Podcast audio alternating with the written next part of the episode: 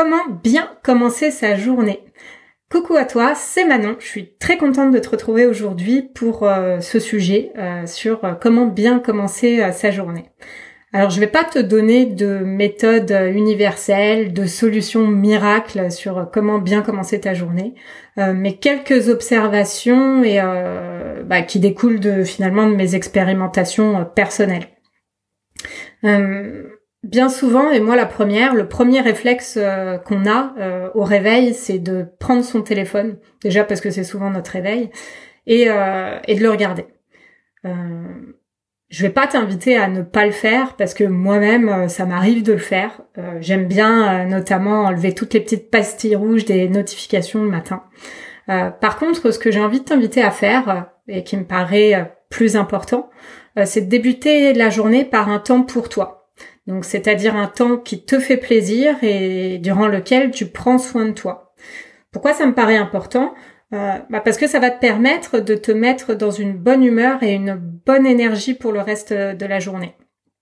Alors à titre d'exemple, moi avant même de sortir du lit, j'aime bien m'étirer euh, et j'aime bien ensuite euh, commencer la journée dans le silence, par un temps calme, avec un petit thé.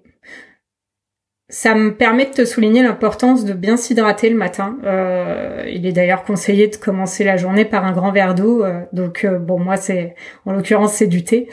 mais voilà, ça me permet de, de ressouligner ça.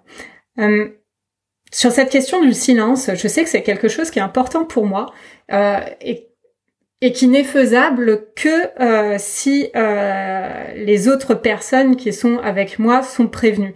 D'où l'importance finalement de dire les choses euh, aux autres et pourquoi pas de les faire participer, de les inclure. Je pense notamment si si tu es maman ou, ou papa, ça peut être intéressant de, de faire participer ton ton enfant à ce temps calme du matin si c'est quelque chose qui qui est important pour toi et dont tu tu as besoin.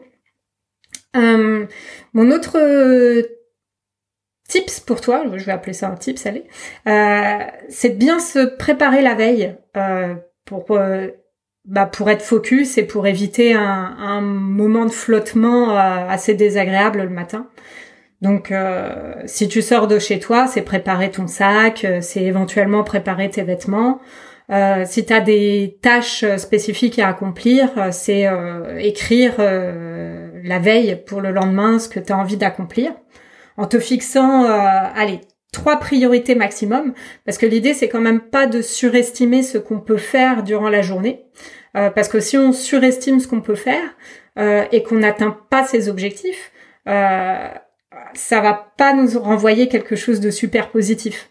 Alors que du coup, si on ne surestime pas qu'on qu'on met que quelques priorités et qu'on les atteint, on a cette fierté de les atteindre.